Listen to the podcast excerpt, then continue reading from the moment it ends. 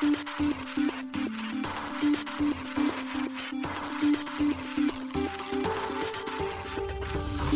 しい経済ニュース。この番組では現当社のメディア新しい経済が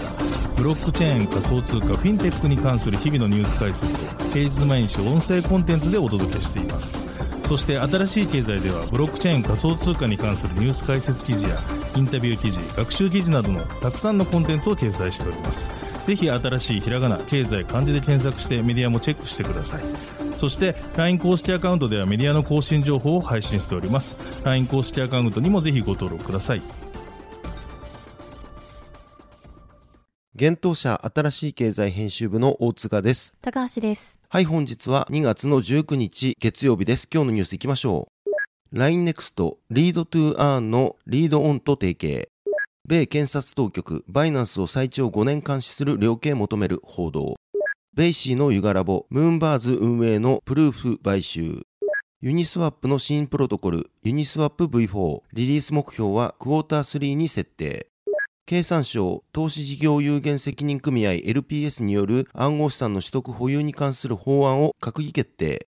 A 投資管理会社ジュピター20シェアーズリップル XRPETP への投資中止規制上の理由で報道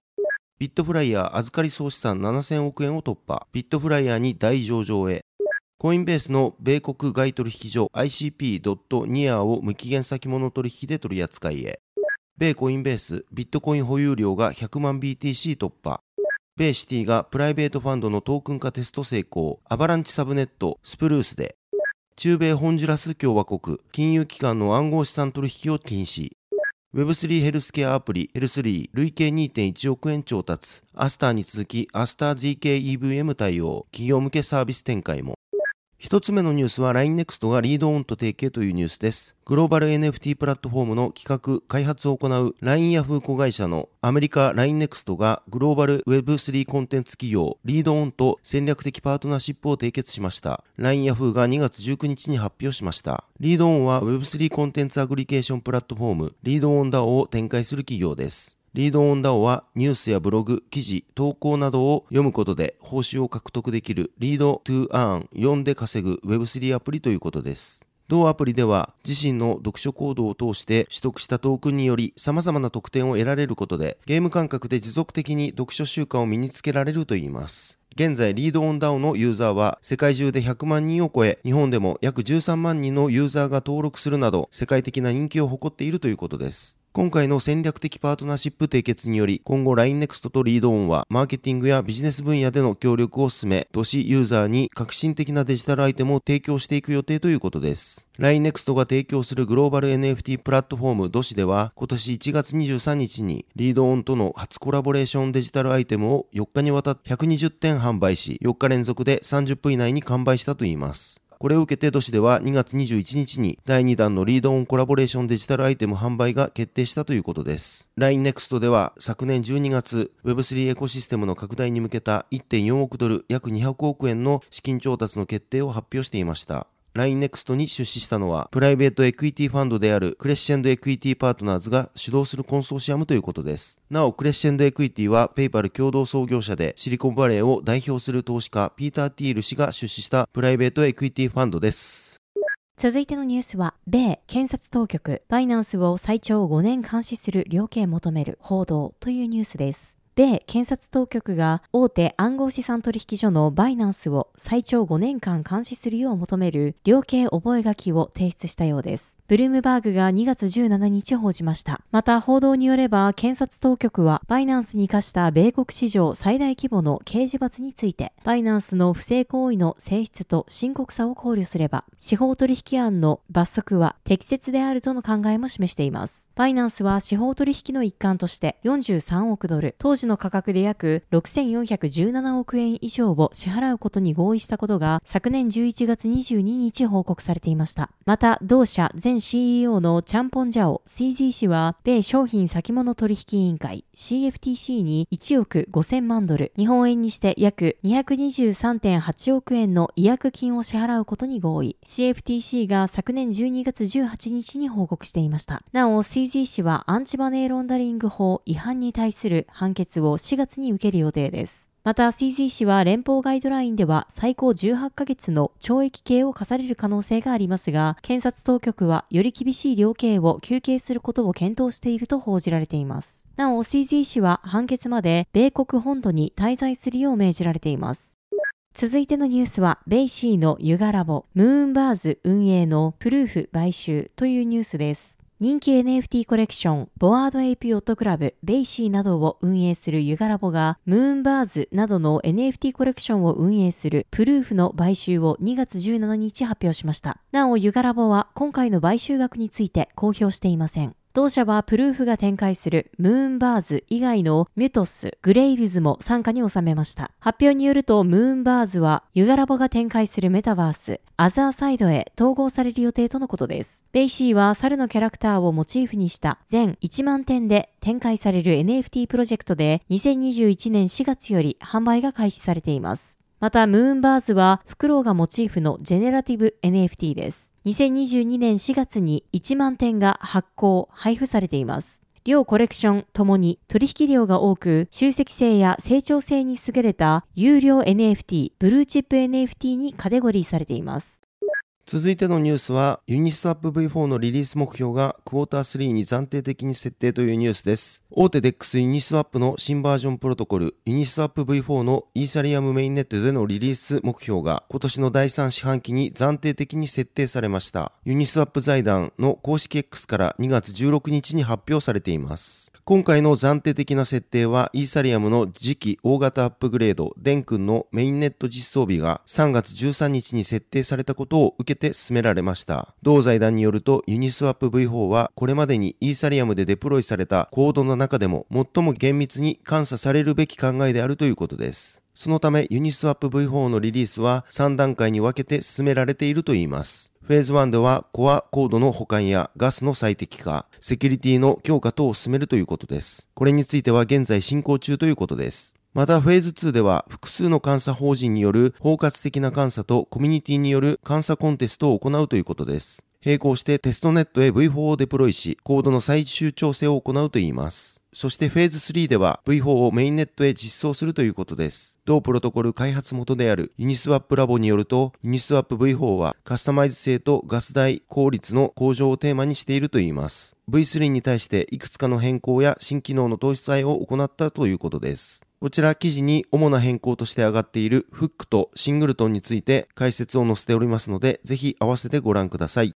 続いてのニュースは、経産省投資事業者有限責任組合 LPS による暗号資産の取得、保有に関する法案が閣議決定というニュースです。経済産業省が投資事業有限責任組合 LPS の取得、保有できる資産に暗号資産を加えることを閣議決定したと2月16日発表しました。経済産業省は今回閣議決定された新たな事業の創出及び産業への投資を促進するための産業競争力強化法などの一部を改正する法律案を現在開会中の第213回通常国会に提出する予定です。同法案には、投資事業有限責任組合契約に関する法律の一部改正が含まれ、投資事業有限責任組合 LPS の取得及び保有が可能な資産への暗号資産の追加などを措置する旨が記されています。現行の LPS 法では暗号資産への投資ができないため、国内の VC はトークンによる調達を目指す事業者への投資ができない状況です。経済産業省は昨年4月、LPS がセキュリティトークンへの投資ができることについて解釈を明らかにする通知を公表した際に、LPS による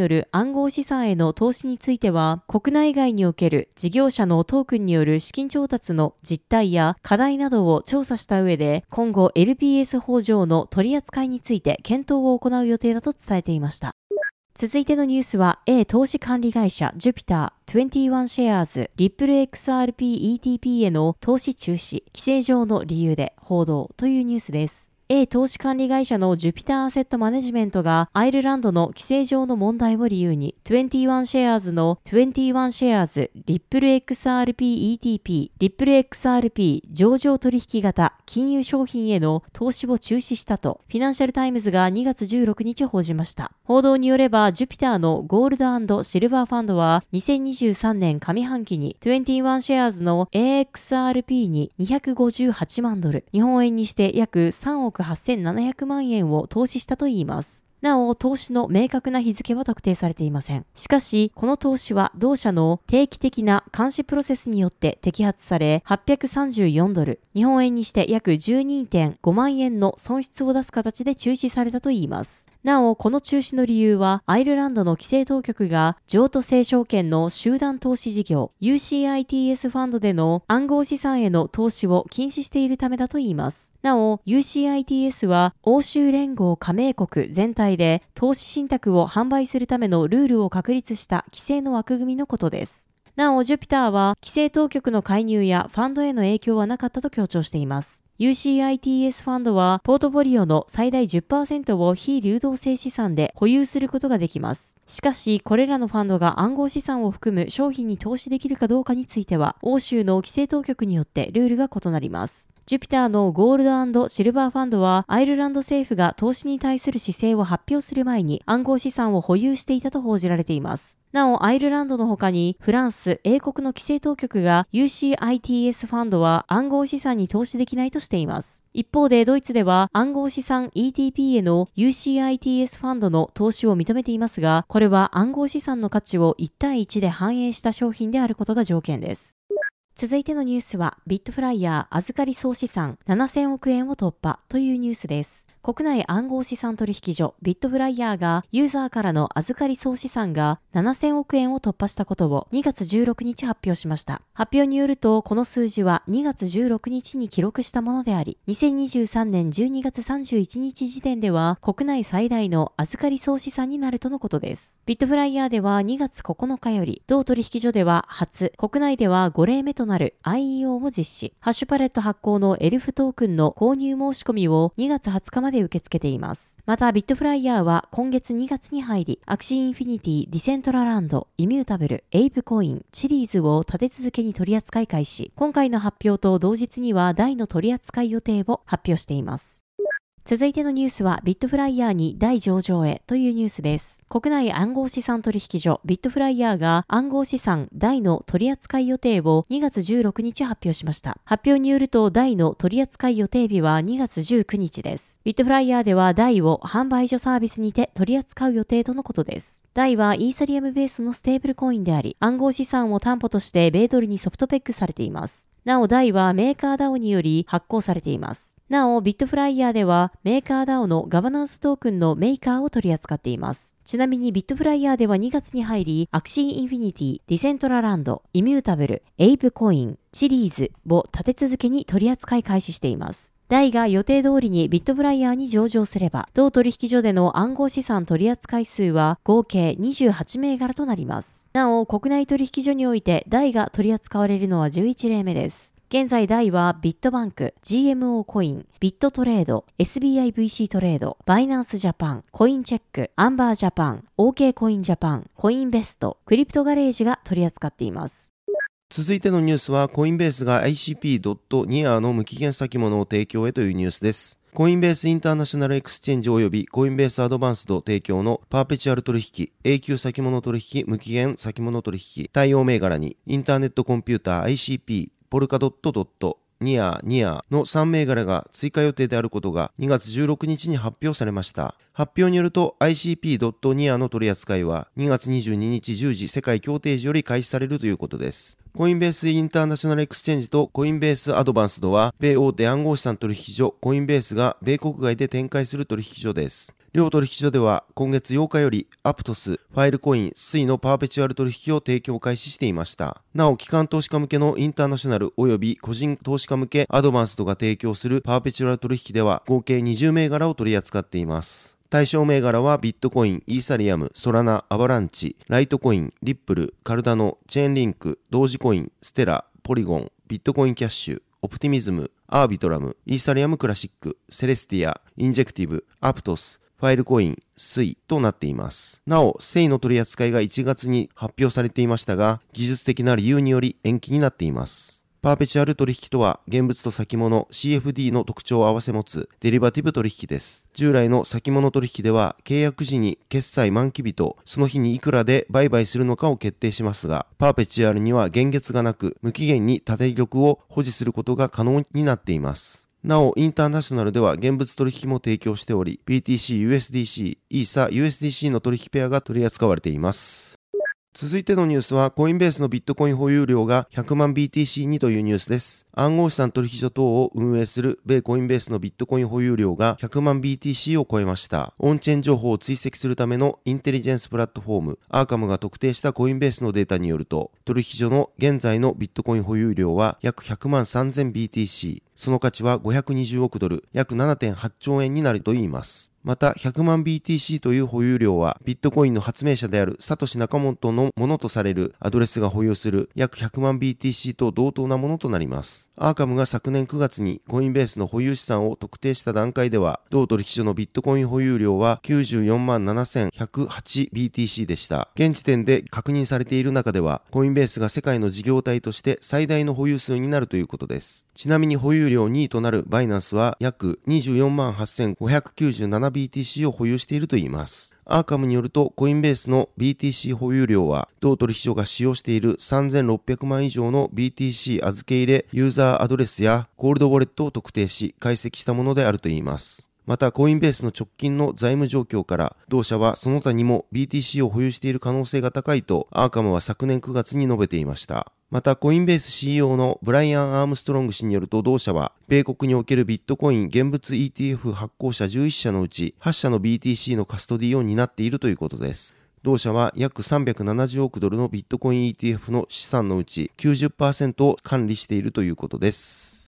続いてのニュースは、米シティがプライベートファンドのトークン化テスト成功、アバランチサブネット、スプルースでというニュースです。米大手銀行シティがアバランチのサブネットスプルースでプライベートファンドのトークン化に関する実証実験を行ったことを2月14日発表しました。この概念実証ではスプルースの活用によりトークン化やスマートコントラクト、ブロックチェーンの組み合わせが資本市場の再構築と金融サービスの強化にどのように役立つかがテストされたとのことです。概念実証はシティが米大手金融企業 DTCC や米投資運用会社ウェリントンマネジメント、米資産管理会社ウィズダムツリー、オランダ大手投資銀行 ABN アムロと共同で行ったといいます。今回シティはプライベート市場に焦点を当てたユースケースとしてエンドツーエンドのトークン転送や取引のためのセカンダリー送金、担保付き融資による新機能を検証したとのことです。概念実証を行った背景には総額10兆ドル、日本円にして約1502兆円の運用資産市場が依然として主導操作であり、透明性が欠如されているなどといった問題があるといいます。そして今回、スプルース活用のもとで概念実証が実施されたことにより、従来の資産では現在利用できない新機能と運用効率を実現できることが分かったとのことです。なお、スプルースはトークン化とオンチェーンファイナンスを管理された環境で追求するソリューションとして、金融機関向けに提供されているエバーグリーンのテストネットサブネットです。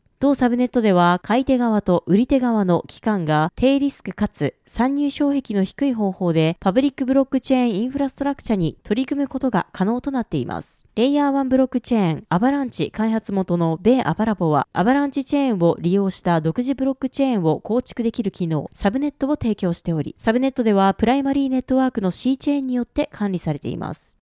続いてのニュースは、中米ホンジュラス共和国、金融機関の暗号資産取引を禁止というニュースです。中米ホンジュラス共和国の大統領府の一部である国家銀行証券委員会 CNBS が中米ホンジュラス共和国の大統領府の一部である国家銀行証券委員会 CNBS が同国の金融機関に対し暗号資産を扱うことを禁止すると発表しました。これは2月12日付の決定を2月15日に発表した格好で、同決定は満場一致で承認され、即日発行されるとのことです。発表では CNBS が監督する機関が暗号資産、トークン、その他類似の暗号資産を保有、投資、仲介、運営することを禁止すると記されています。また、中央銀行によって発行、または認可されていないそれら資産の同様の取引も禁止するとのことです。なお、CNBS はその金融利用者がそのプラットフォームを使用してこれらの種類の金融商品による取引を行うことも許可しないとの姿勢を示しています。また CNBS はそれら資産が規制されていない性質から暗号資産が詐欺やマネーロンダリング、テロ資金調達に利用される危険があると指摘しました。なお CNBS は暗号資産に基づくデリバティブ商品を保有することも禁止しています。当局が規制強化を進める一方、ホンジュラス共和国の経済特区、プロスペラの管轄内においては今年1月、ビットコインが正式に会計単位として承認されています。なお、プロスペラでは2022年4月よりビットコイン及びその他の暗号資産が法定通貨として認められています。続いてのニュースは Web3 ヘルスケアアプリヘルスリーが資金調達というニュースです。Web3 ヘルスケアアプリヘルスリー運営のヘルスリー社が資金調達の実施を発表しました。今回同社に出資したのは、東京ウェルネスインパクトファンド、W ファンド、三井住友海上キャピタル、カンポネクストパートナーズです。今回の調達でヘルスリー社の累計調達額は2.1億円になったということです。なお、東京ウェルネスインパクトファンドは、虎ノ門インパクトキャピタルが運営するファンドです。虎ノ門インパクトキャピタルは、キャピタルメディカベンチャーズとマネックスベンチャーズが共同運営する合同会社です。今回の資金調達により、ヘルスリー社は、ヘルスリーを基盤とした経済圏の構築における基盤アプリの実装及び、さらなる機能拡充を行うということです。また、ヘルスリーのガバナンストークン、ガバナンスヘルストークン上場、そして同トークン上場後のサステナブルな成長における体制構築にも調達資金は利用されるということです。また、ヘルスリー社は一般ユーザー向けのアプリとしてだけではなく、事業者向けのヘルスリー 4Biz の提供を進め、事業の多角化を推進していくといいます。L3 4 b i z は企業の福利厚生や健康経営、人的資本経営における解決策として打ち出されています。昨年6月には大手コンサルティングファームとの実証実験を実施、既存の健康経営サービスに比べ高い成果が出たとのことで、同実証を通じて健康促進に貢献できたということです。なお、ヘルスリーは現在アスターネットワーク上に構築されたアプリとして稼働していますが、2月末にローンチが予定されているアスター GKEVM にも対応予定です。なお、アスター GKEVM はゼロ知識証明を活用したポリゴン CDK によって開発されるイーサリアムのレイヤー2ソリューションです。アスターネットワーク開発のステークテクノロジーズが開発を進めています。ヘルスリーは GameFi 要素を備えた Web3 ヘルスケアアプリです。2022年6月にベータ版、23年4月にオープンアルファ版がローンチ。現在は iOS と Android で同アプリは公開されています。なおゲームプレイに際して Web3 ウォレットが必要です。ただしメタマスクなどを保有せずともアプリ上でウォレットの作成が可能になっています。ヘルスリー社は同アプリを通じて運動、睡眠、食事の3つの習慣化をアプリ内のゲーミフィケーションを通じてアプローチすることで人の健康習慣の構築に貢献することを目的としています。なお、ヘルスリーアプリでは、ユーザーがアバターを取得し、NFT の服を購入することでゲームプレイが可能になります。その後、実際に屋外での移動や十分な睡眠、食事の管理など、健康を維持するための活動、アクティビティを行うことで、ユーティリティヘルストークン UHT の取得ができるようになっています。なお、現状のオープンアルファ版では、屋外の移動のアクティビティのみが有効です。なお、ヘルスリーでは UHT、ユーティリティヘルストークンの他に先ほどお伝えしたガバナンストークンの GHT も提供される予定です。また NFT の服は公式のウェブサイトもしくは NFT マーケットプレイス豆腐 NFT で販売がされています。こちらの NFT の服が購入できるウェブサイト及び tofu マーケットの販売ページについて記事にリンクを貼っておりますのでぜひ気になる方はアクセスしてみてください。はい、本日のニュースは以上となります。そして本日、新しいコンテンツ公開しておりますので、紹介させていただきます。大人気特集、暗号資産週間マーケットレポートが今週も SBIVC トレードより届いております。今回はビットコイン2年3ヶ月ぶり高値、週後半は米 PPI 上振れで下落、暗号資産仮想通貨市場レポート2月19日号です。こちら新しい経済のサイトから見られるようになっておりますので、ぜひご覧ください。はい、このように私たち新しい経済編集部ではブロックチェーン暗号資産に関するニュースを平日毎日ラジオで配信をしております。本日ご紹介したニュースやコンテンツはすべてサイトの方に上がっております。ぜひサイトの方も見に来てください。新しいひらがな、経済漢字で検索して見に来ていただければと思います。それでは本日はありがとうございました。ありがとうございました。